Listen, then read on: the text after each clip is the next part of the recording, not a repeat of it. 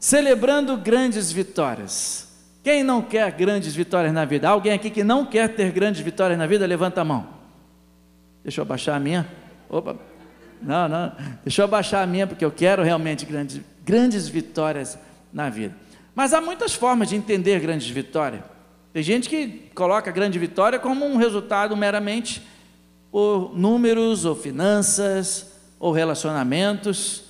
E eu costumo pensar e conversar com pessoas que pensam que a parte é financeira. Eu falo, ó, Deus quer sim dar prosperidade para você. Isso é muito bom e é maravilhoso. Mas a, a teologia que eu chamaria da prosperidade, na palavra de Deus, para mim, pelo menos aqui eu acredito, está em Salmo 1, que diz, né, como é que é? Bem-aventurado o homem que não anda segundo o conselho dos ímpios, não se detém no caminho dos pecadores e nem se assenta na roda dos escarnecedores. Ou seja, a gente tem que colocar de fora algumas coisas, mas colocar para dentro da nossa vida outras coisas. Antes tem o seu prazer na lei do Senhor e nessa lei medita dia e noite.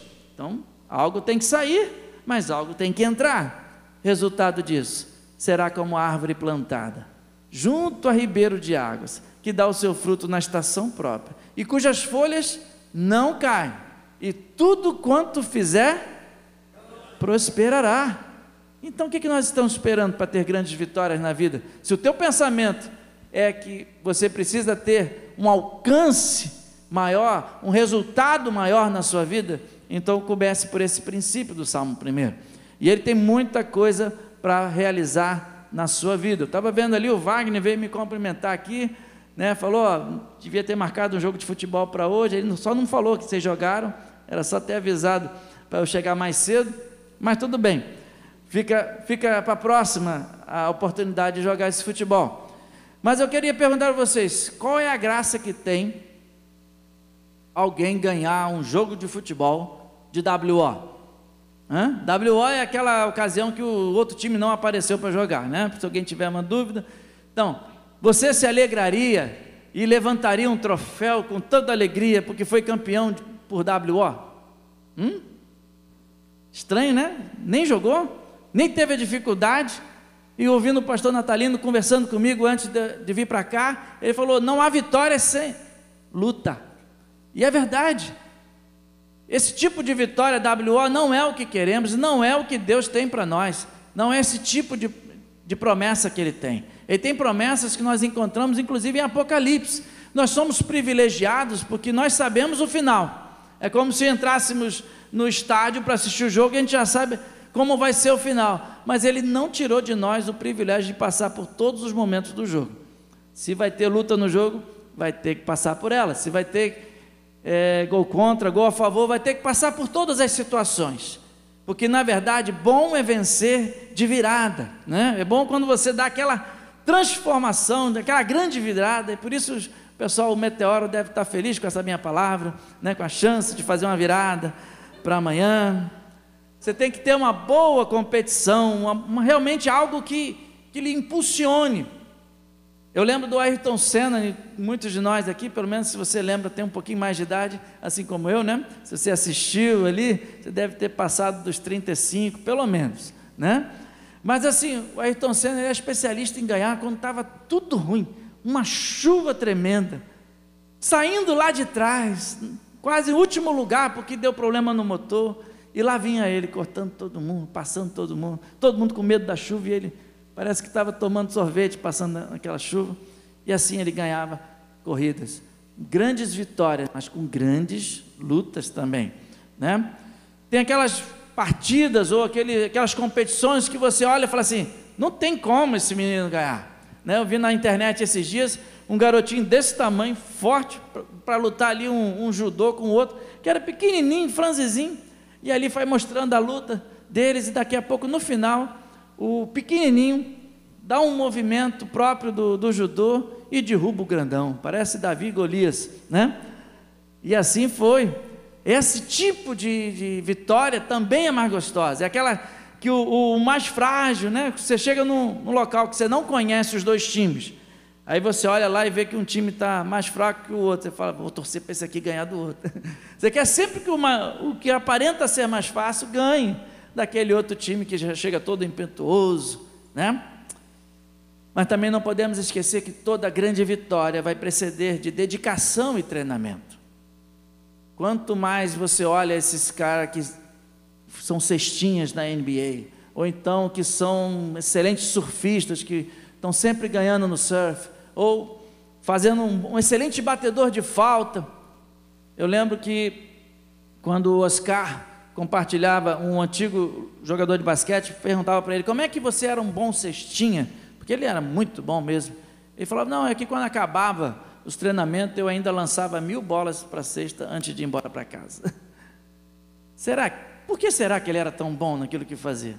Porque ele se dedicava, ele se esforçava para conseguir ah, o resultado. Michael Phelps, também aquele nadador fantástico, o maior medalhista é, de ouro e de todas as Olimpíadas, ele fala como é bom saber que realmente é, o privilégio de poder ter tantas medalhas depois de tanto esforço dos treinos e dedicação. Ele não colocou o resultado daqueles prêmios porque ele é um superdotado ou porque ele teve sorte, mas ele lembra os esforços que teve na piscina, horas e horas, dias e dias, chovendo, faça sol, ele estava lá, se esforçando se dedicando. Treino e disciplina são partes do processo da vida da gente. A gente às vezes quer ser bem sucedido na vida, mas não lê nem a Bíblia, nem ora, nem tem aquele relacionamento com o irmão, ou não vai na igreja, como era o outro aqui do, do, do Jó, amigo do Jó aqui, cinco anos sem ir para a igreja, e quer ser bem sucedido no, no, no Evangelho. Não dá, não é assim que funciona. Existe uma questão de, de resultado daquilo que a gente faz. A lei da semeadura é muito simples, você só vai colher aquilo a partir daquilo que você plantar. A diferença é que quando a gente prega o evangelho, a gente consegue fazer algo extraordinário, que é quando você vai colher aonde não plantou, mas isso é na pregação do evangelho, porque às vezes alguém começa a lançar a, semente no coração de uma pessoa e depois se muda, vai para outro estado, e depois chega uma outra pessoa e também encontra com ela, continua falando do evangelho e aí de repente ela tem um encontro com Jesus. É como Deus usando a sua igreja para fazer isso. Então, nós temos a, essa certeza: toda grande vitória precede uma grande luta.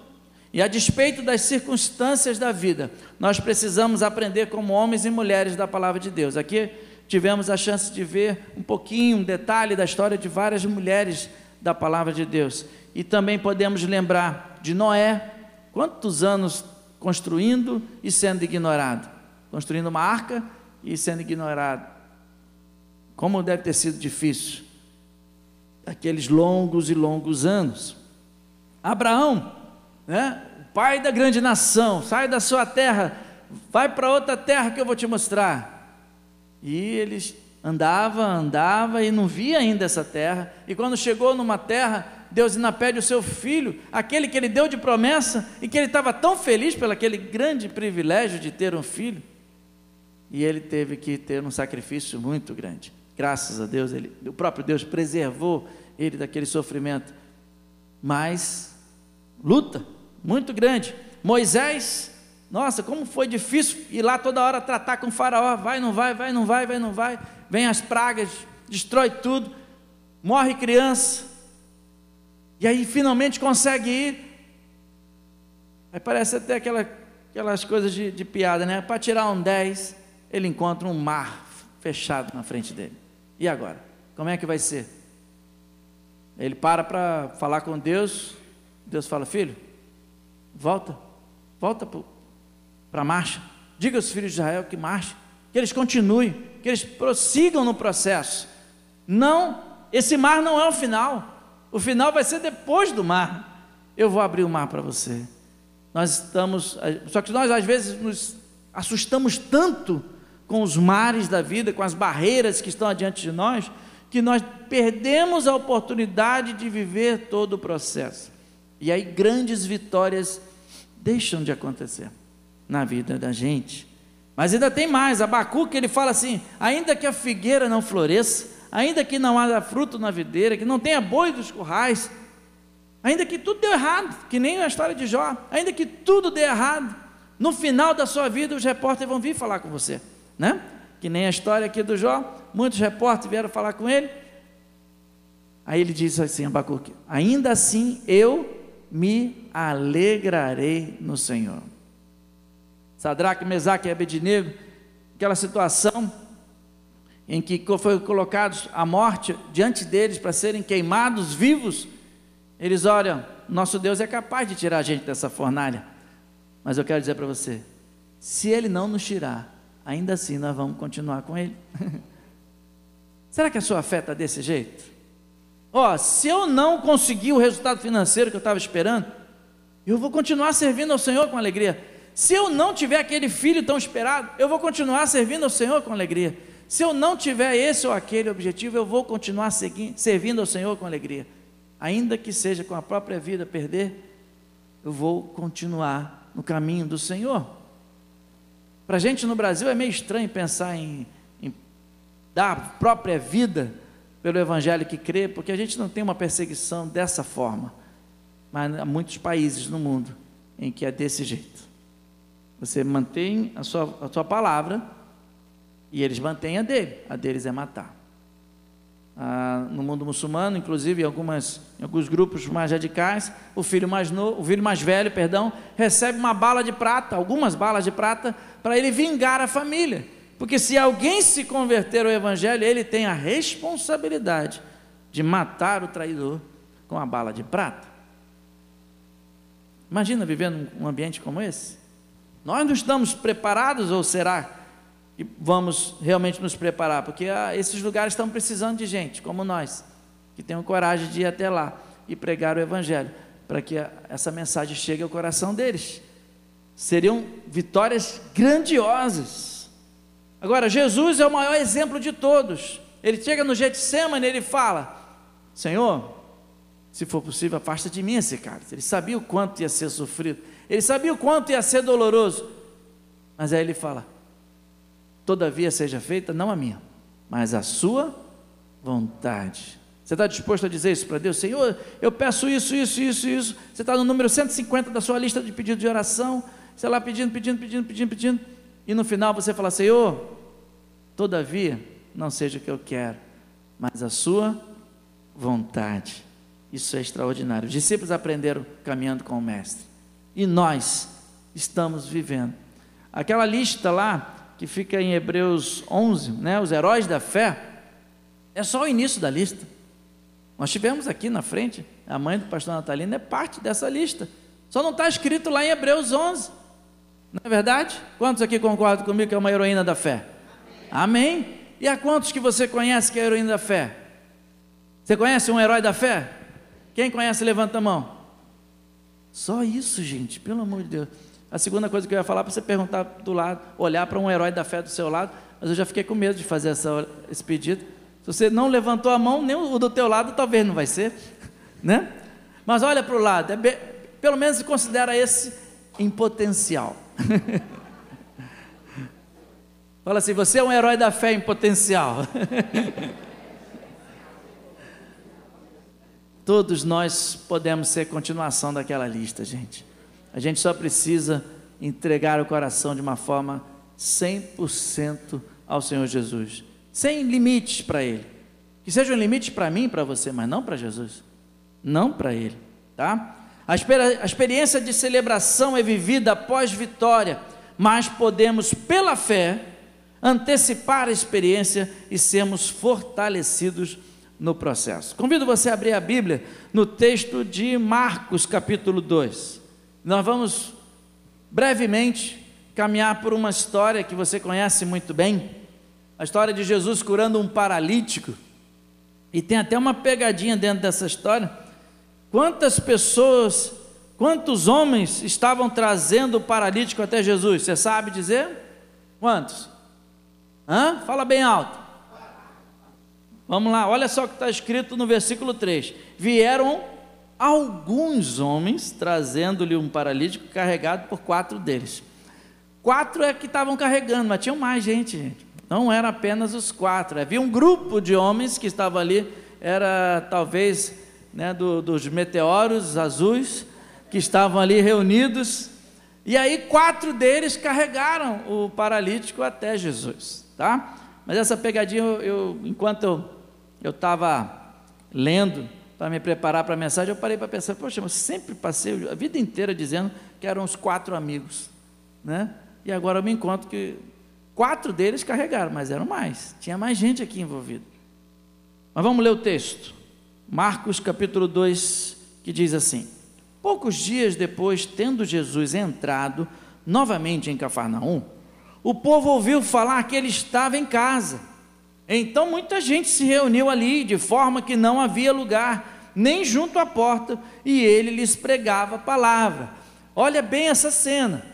Um, Jesus entra na casa, todo mundo quer vir ver Jesus, a casa começa a encher, encher, não tem mais lugar na janela, não tem mais lugar na porta, não tem mais lugar. Ele era, já estava muito famoso, seus milagres já estavam sendo contados por onde ele passava. Então chamava muita atenção. E, e o que, que ele aproveitava para fazer? Pregava a palavra. Ele ensinava o que Deus queria que ensinasse para aquelas pessoas. E aí vieram alguns homens trazendo-lhe um paralítico, carregado por quatro deles.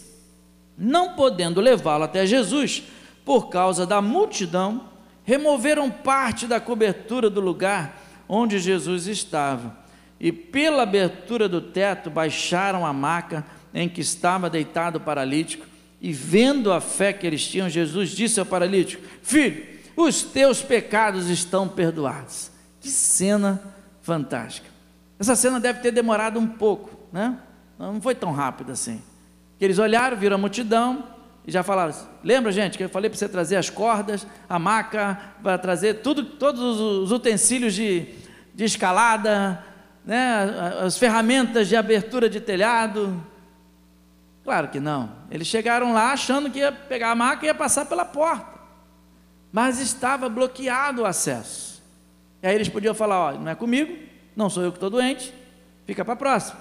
Não teve um que ficava na beira do, da fonte lá e passou anos e anos? Então, um dia a mais, um dia a menos para o paralítico, vamos deixar amanhã a gente tenta de novo.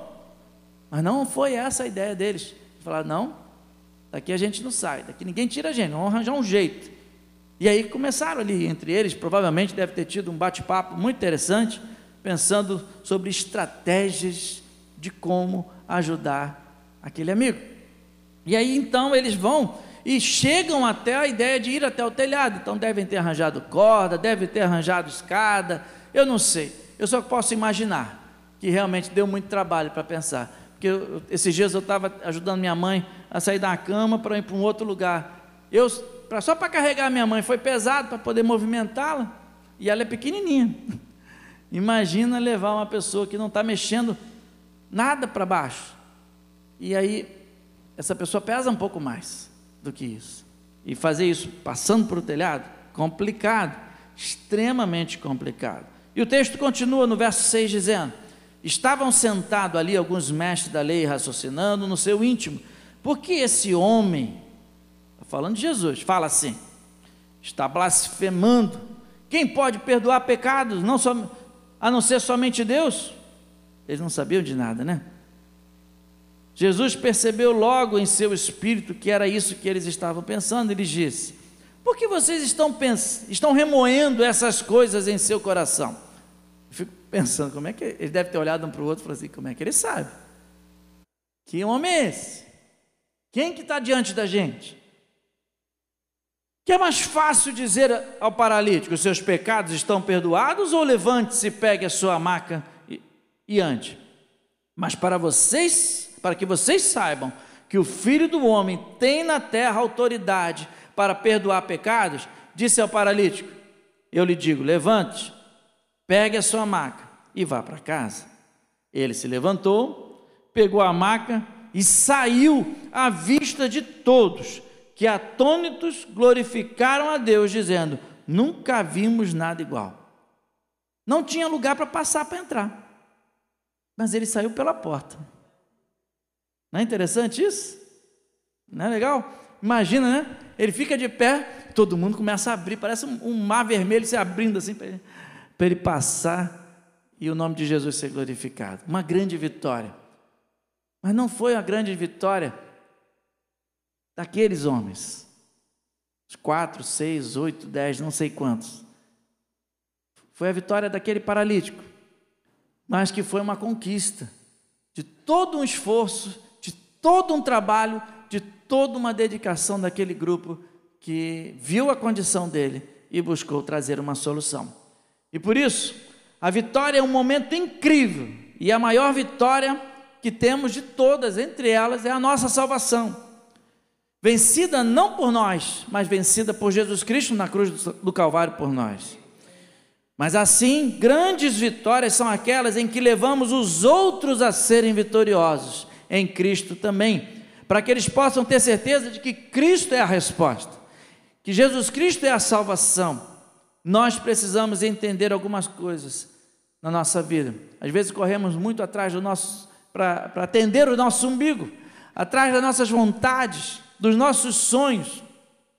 Mas Deus está falando, ame ao próximo como você ama você mesmo. Ele trabalha a questão do próximo, ele trabalha a questão de você mesmo. Então, precisamos achar um ponto de equilíbrio, um ponto de atenção para sabermos como, como vamos agir. Mas uma coisa é certa: eu e você temos a salvação, amém? Todos mesmo? Amém. Isso. Então, se temos a salvação, já temos a grande vitória, a maior de todas as vitórias da nossa vida, já temos. Independente de a tua casa não ter chegado, ou o carro não ter comprado, ou qualquer outra conquista não ter chegado ainda, mas a salvação já chegou, já tem ela, a maior de todas já está ali. Se você morrer hoje, vai para o céu, está garantido. Nosso tempo aqui nessa terra é muito passageiro, né? então lembra disso. Então, nosso papel é, levar a grande vitória para as outras pessoas que ainda não têm essa experiência que já temos. E por isso, esse é o ponto. Para celebrar grandes vitórias em nossa vida, nós vamos precisar nos importar com quem está do nosso lado. Nós vamos ter que olhar para os lados da gente e ver que tem pessoas que estão em grandes lutas, que estão em grande sofrimento, que estão em uma tristeza profunda, que não tem resposta para a vida delas. Nós vamos ter que juntar grupos de amigos, né? Vamos ter que juntar pessoas, porque às vezes o que eu tenho não é suficiente para sanar ou solucionar o problema de alguém. Então vamos nos unir. É assim que é a obra missionária, por exemplo, para alguém chegar no campo missionário e estar lá tempo integral no campo missionário, quantas pessoas não estão se unindo, ofertando, orando, trabalhando para que aquela pessoa chegue até lá? Não é verdade? E se alguém que aqui agora perdeu uma casa, aqui nesse problema, foi uma catástrofe realmente, fenômeno da natureza, mas que causou grande destruição. Vai ter pessoas que vão ter casas destruídas e que você vai olhar, eu conheço ele, estudou comigo, né? Vamos lá, vamos. aí chamam outros homens, outros meteoros juntos, bota lá, e vão lá e vão resolver o problema.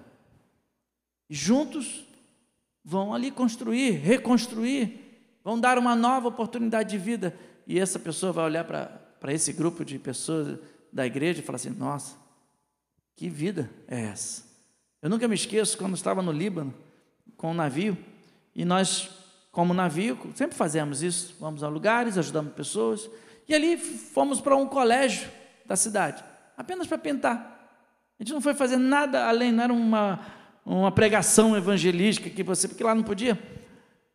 Então nós pintamos. E nos relacionamos com o dono, daquele, o proprietário daquele colégio. E no final ele veio para agradecer.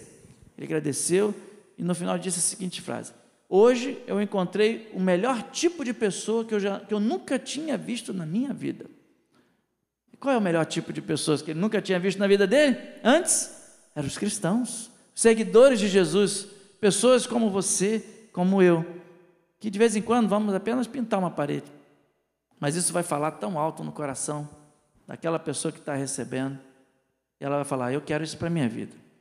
Eu quero essa experiência na minha casa. Então, em primeiro lugar, não se esqueça disso. Se importe e lute com o seu próximo. Lute por ele, para ajudá-lo, para fortalecê-lo. Ame o seu próximo. Jesus já mandou. Determinação do Senhor. Como você ama você mesmo. Imagina, se você estivesse passando por aquela circunstância, o que você gostaria de receber? Né? Você já fez essa pergunta para alguém que está passando por uma necessidade? A gente acusaria muito menos. A gente apontaria os dedos muito menos para as pessoas. A gente ficava julgando muito menos. Porque se, a gente sabe que de vez em quando a gente dá umas mancadas. E tem hora que não é daquelas simples. Ah, se todo mundo se o pastor Natalino estivesse sabendo que eu fiz essa semana, né? Pastor Natalino, o senhor gostaria de ouvir tudo de errado que esse povo já fez na vida essa semana? Gostaria de ouvir? Claro que não. Claro que não, né, pastor?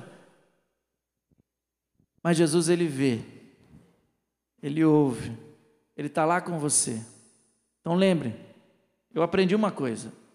Para poder lidar com situações, eu aprendi a olhar para mim mesmo e entender que eu sou capaz de cometer os piores pecados possíveis. O dia que eu entendo isso, eu começo a ser capaz de perdoar os pecados maiores possíveis que tiveram ao meu redor. A hora que eu entender, e eu tenho praticado isso, tenho aprendido o máximo possível sobre isso, de que eu sou capaz de cometer o pior pecado possível. Isso ajuda a evitar um, alguns pecados. Quando você vai para um local que você sabe que você é capaz de cometer uma falha, seja sexual, seja financeira, seja de qualquer área, aí você olha, não vou por ali não, porque eu sou capaz de fazer uma besteira. Aí você evita. Por que, que ninguém aqui cai do precipício todo dia? Porque ninguém fica na borda do precipício. Porque você sabe que se você for ali, vai cair, vai causar problema para você. Então, se importe. Esses homens, esse grupo, realmente, eles se importaram pela dificuldade daquele jovem não andar. E falaram: Nós vamos fazer algo. Nós soubemos que Jesus cura, faz milagre, e nós acreditamos. Olha só, colocar a fé em ação. E nós acreditamos e que ele vai ser transformado. E aí eles começaram ah, o trabalho deles. Mas em segundo lugar, não desista diante das dificuldades. Porque às vezes você vai falar assim: eu vou fazer algo para abençoar o meu irmão, mas você se depara que está faltando dinheiro, ou teu, não tem um tempo suficiente. Muitas barreiras podem acontecer. Alguém criticando, alguém impedindo. Mas eles olharam e falaram assim: está cheio, não dá para passar. Vamos deixar para amanhã? Eles falaram nada disso. Falaram, vamos dar um jeito hoje. Qual jeito? Não sei, vamos, ser, vamos pensar na solução. Então, nós não precisamos de homens e mulheres, ou seja, o, o reino de Deus não precisa de homens e mulheres especialistas em desculpas, especialistas em explicações, teologias para explicar. Não, não, o reino de Deus não precisa desse tipo de gente.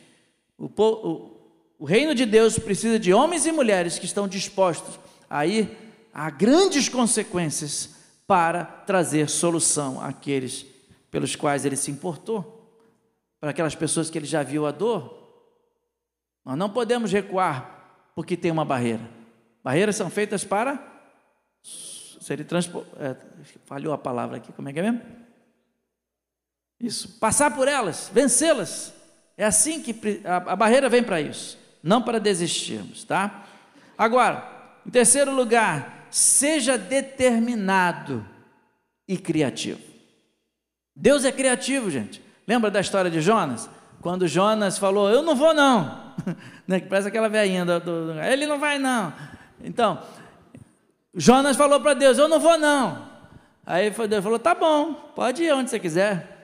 Aí ele foi, pegou o barco, foi lá, foi navegar. Jogaram ele fora, dentro, nas águas. E aí um grande peixe o pegou e jogou ele aonde, gente? No mesmo lugar para onde ele tinha fugido. Se Deus é tão criativo assim, por que, que a gente está tão pronto para desatender o que ele pede? Eu acho que com, a, com, os dias atuais, com a modernidade, gente, imagina o que Deus pode fazer quando você fala não para ele.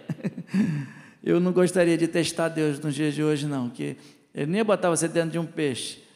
Mas não sei. Eu não vou nem tentar inventar aqui, não, para não dar errado. Deus é muito criativo, gente, e Ele pode levar você para onde Ele mandou você ir. Mas para que, que a gente vai passar por circunstâncias é, constrangedoras? Vamos aceitar o que Deus mandou? Vamos lá, vamos fazer o que Ele mandou. Se Ele é tão criativo, então Ele espera de nós uma criatividade para solucionar as questões da vida. A vida pode ser alegre, pode ser criativa. Imagina esses camaradas depois daquela cura, andando pela cidade, e eles vão passar a vida inteira contando como foi, que penduraram lá em cima, subiram, desceram. Gente, a história é para contar, não é verdade? Quantos anos eles devem ter ficado na vida deles contando a história? Você lembra daquele dia? Estava lotado, a gente não tinha o que fazer. E aí achamos uma solução, subimos o telhado, quebramos o telhado do homem. Não sei nem se pagaram o telhado do homem. Mas colocaram lá diante de Jesus história para contar. Eu vejo muito crente hoje em dia contando história do primeiro amor. É bom, mas e as outras? Do primeiro ano é ótimo, mas e do segundo ano? E do terceiro?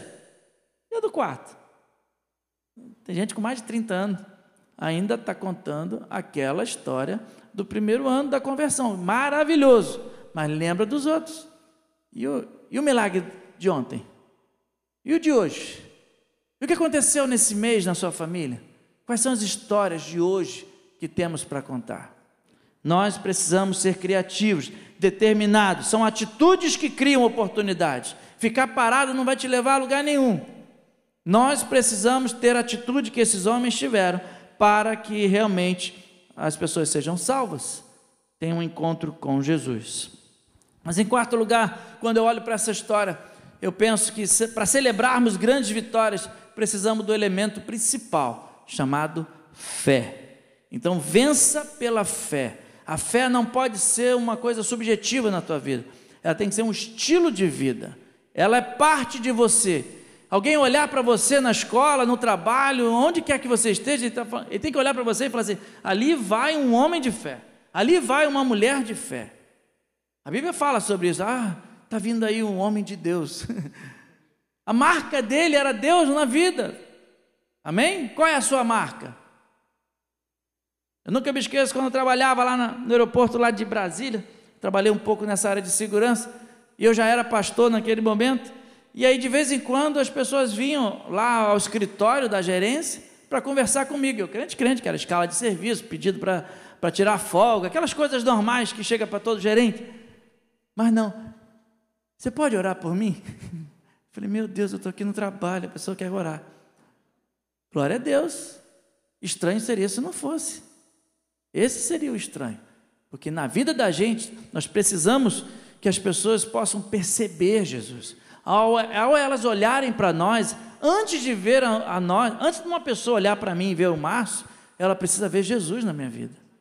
Se não for assim, alguma coisa está ainda precisando avançar. Eu preciso estudar, orar, buscar mais a presença do Senhor, estar mais em intimidade com Ele. Porque Ele mesmo falou um dia, disse assim: eu não chamo vocês mais de servo. Não que seja errado servir ao Senhor, é certo, é o que fazemos. Mas ele falou: eu chamo vocês de amigos, porque um amigo né, é mais perto, é mais íntimo. O amigo sabe o que o outro faz. Há relacionamento. Então eu preciso estreitar essa intimidade com ele. Porque aí, em quinto lugar, eu aprendo que essa história toda, esses homens aqui se tornaram agentes de transformação agentes que trouxeram salvação à vida daquele que não tinha, trouxeram a volta do caminhar àquele que não caminhava mais. Há quantas pessoas que estão fora das igrejas e não caminham mais com Jesus? Você sabe dizer mais ou menos quantas são? Alguém gostaria de dar um, um chute? Quantas são? Os últimos estudos comprovam que a mesma quantidade de pessoas que seguem Jesus nas igrejas, que estão dentro das igrejas, é a mesma quantidade aproximada de pessoas que estão fora da igreja. E o pior, chateados com a igreja ainda. né? Tiveram seus problemas, não souberam lidar com eles. Mas há muita gente que nós precisamos ser agentes desse retorno, ajudá-los a voltar, ajudá-los a entender que foram falhas humanas. Se a gente olhar demais para o que o homem eu gosto de ensinar uh, por onde eu passo duas palavrinhas. Uma expectativa e a, e a outra esperança. As duas são boas, né? A gente olha, eu quero ter expectativa sobre tal coisa. Só que a diferença entre a expectativa e a esperança é que a expectativa está vinculada a pessoas. Se essa pessoa não fizer o que eu tinha esperado, se ela não atender a minha expectativa, eu fico frustrado, eu fico chateado, Eu até brigo com essa pessoa, porque ela não atendeu a minha expectativa.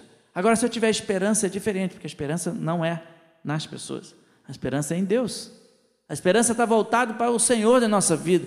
Então, se o seu marido continua afastado da igreja, e você larga esse negócio da expectativa e abraça a esperança no Senhor Jesus, porque toda vez que ele falhar com você, você vai olhar para ele e falar assim: Eu vou continuar a olhar, orar para esse homem, para ele ter um encontro com Jesus.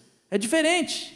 Ou ah, se é ao contrário, né? se é a esposa que não está andando com Jesus e, e aí briga contigo e você vai falar: Vou continuar orando, porque a minha história não é de expectativas, a minha história é de esperança. Esperança é em Deus, o que Deus pode fazer. E se Deus pode todas as coisas, então não tenho que me preocupar. Eu só tenho que perseverar. A minha avó morreu e o meu tio não tinha voltado para o Senhor Jesus ainda, mas ela orou 20 anos por ele e não desistiu. Morreu e não viu. Mas meu pai que está aqui hoje viu o meu tio voltando para Jesus. Ela orou. Valeu a pena a oração dela? Ah, não, pastor, ela morreu e não viu. Não valeu, não. Valeu sim. Ele está de volta. né? Está de volta. Glória a Deus por isso. Então, seja um agente de salvação, um agente de transformação. É como um salva-vidas. Mas às vezes a igreja, ela tem um probleminha. Tem uma história que conta que um grupo de salva-vidas, eles estavam trabalhando numa praia e não estava acontecendo nada, ninguém estava morrendo, ninguém estava ficando afogado. E eles ali todo dia para trabalhar e nada acontecia.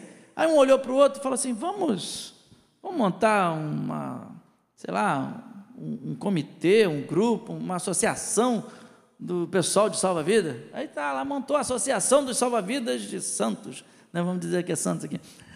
Associação dos Salva-Vidas, montaram lá. Aí começaram, aí, oh, poxa, a associação podia ter uma festinha.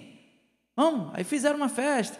Ah, então vamos e aí o tempo foi passando, ninguém morria, eles continuaram ampliando, aumentaram as festas, aumentaram os encontros, a parte social foi ficando muito bacana.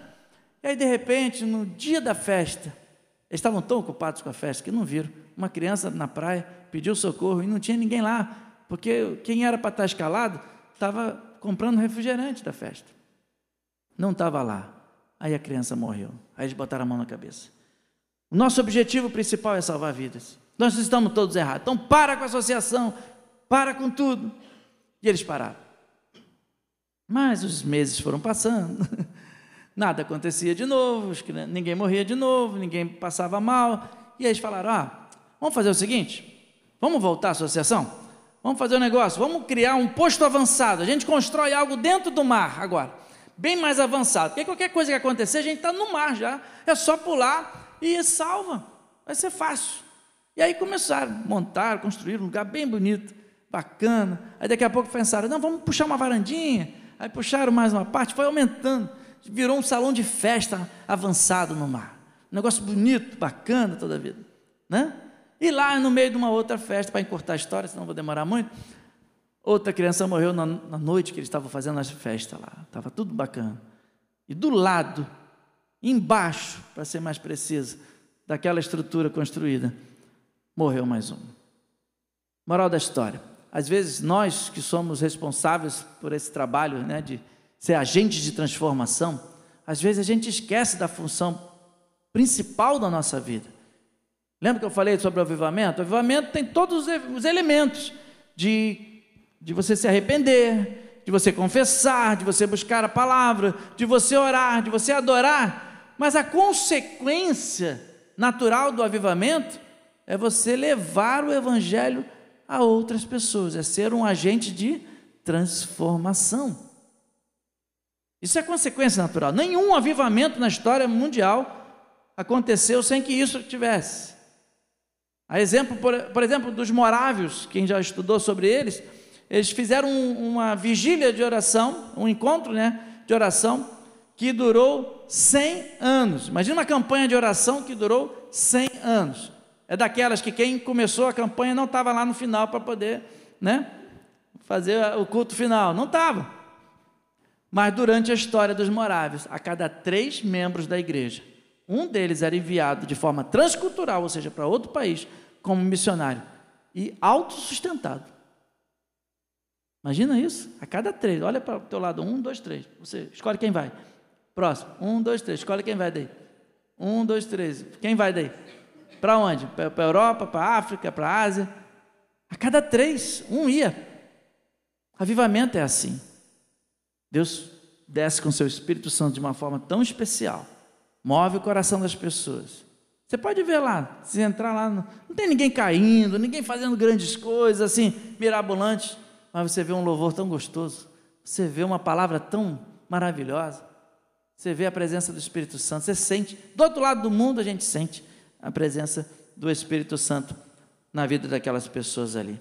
E aí, gente, se você olhar no texto, lá no final, lá no versículo 10 para frente, perdão, do 11 para frente, fala assim: Eu lhe digo, levante-se, pegue a sua maca e vai para casa. Ele se levantou pegou a maca e saiu à vista de todos que estavam atônitos. Glorificaram a Deus, dizendo: Nunca vimos nada igual. Então, em último lugar, quero dizer que o nosso papel nessa terra, como pessoas que celebram grandes vitórias, é o papel de espalhar a glória de Deus por onde passarmos. Você crê nisso?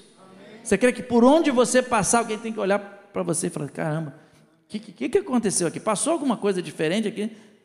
Passou alguém diferente aqui do meu lado? Não é possível. Jo, José não, perdão, Moisés uma vez foi da presença de Deus e o rosto dele quando ele voltou, o pessoal falou: "Tapa aí, tá reluzente demais. Tá, tá ofuscando, não dá para a gente olhar não". Aí botaram lá algo para proteger, um véu na frente de Moisés. As pessoas precisam olhar para a gente e falar assim: "Nossa, Estou vendo tanto Deus, dá licença. É, é, é muito de Deus para a minha vida. Precisamos ter essa intimidade com Deus, porque precisamos ser agentes de salvação, agentes de transformação em todas as circunstâncias da vida, em todos os ambientes da vida, com toda a determinação, criatividade que Deus nos deu. Ele deu para mim e para você tudo isso. Mas nada disso vai acontecer se você desistir antes. Se você olhou a multidão e falou: Não dá, amanhã a gente volta? Não vai dar. O paralítico vai continuar sendo o paralítico. Aqui nessa história, ela não termina com o paralítico, termina com o homem andando, todo mundo saindo da frente, ele indo embora pela porta que ele não pôde entrar, e o nome de Deus sendo glorificado. Tudo porque um grupo de pessoas se uniram, se importaram e lutaram pelo seu próximo, por aqueles que viram que tinham um problema a ser resolvido. Quero convidar você a fechar os seus olhos e pensar no avivamento que Deus pode fazer na sua vida hoje. Pensar na transformação que Deus pode fazer no seu coração hoje. Porque a vitória é um momento incrível, é um momento extraordinário. As grandes vitórias são momentos extraordinários. Mas a maior vitória que temos é a salvação que temos em Cristo Jesus vencida por Jesus na cruz do Calvário, por todos nós. E por isso, temos a nossa grande vitória e podemos levar a mensagem do Evangelho a outras pessoas para que elas possam também, da mesma forma, ter grandes vitórias na sua vida. Qual o compromisso que Deus está pedindo de você nessa noite?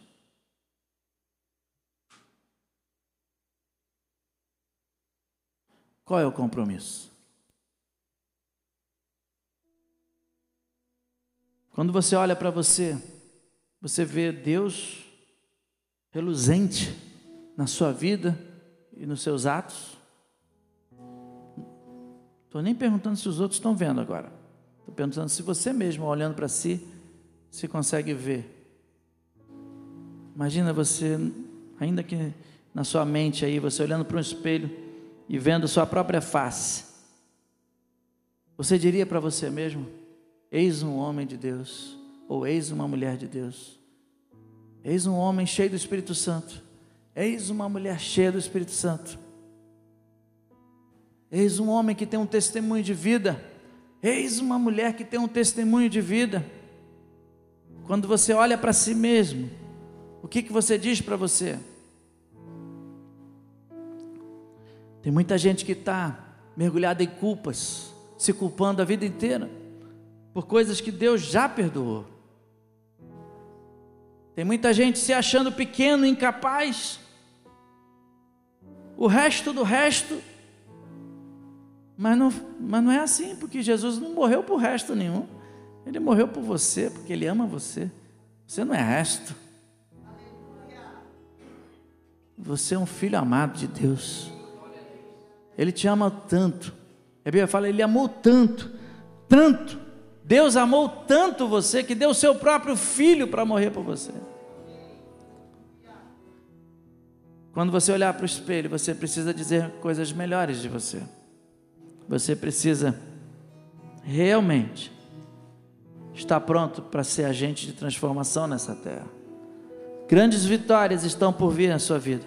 Grandes vitórias estão por vir. E são pessoas e amigos e até mesmo pessoas que você não conhece que serão terão um encontro com Jesus.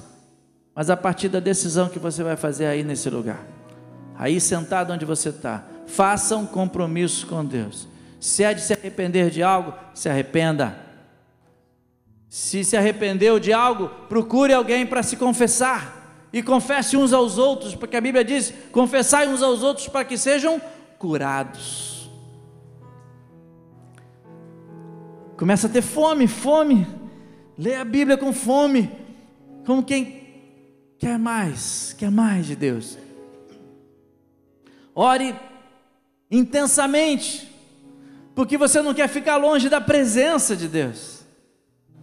Adore, louve, clame ao Senhor todo o tempo, em tempo e fora de tempo, esteja louvando, e louvando, e louvando. Santo, santo, santo é o Senhor dos exércitos. Santo, santo, santo é o Senhor dos exércitos. Isso seja o teu dia a dia, tua expressão de vida.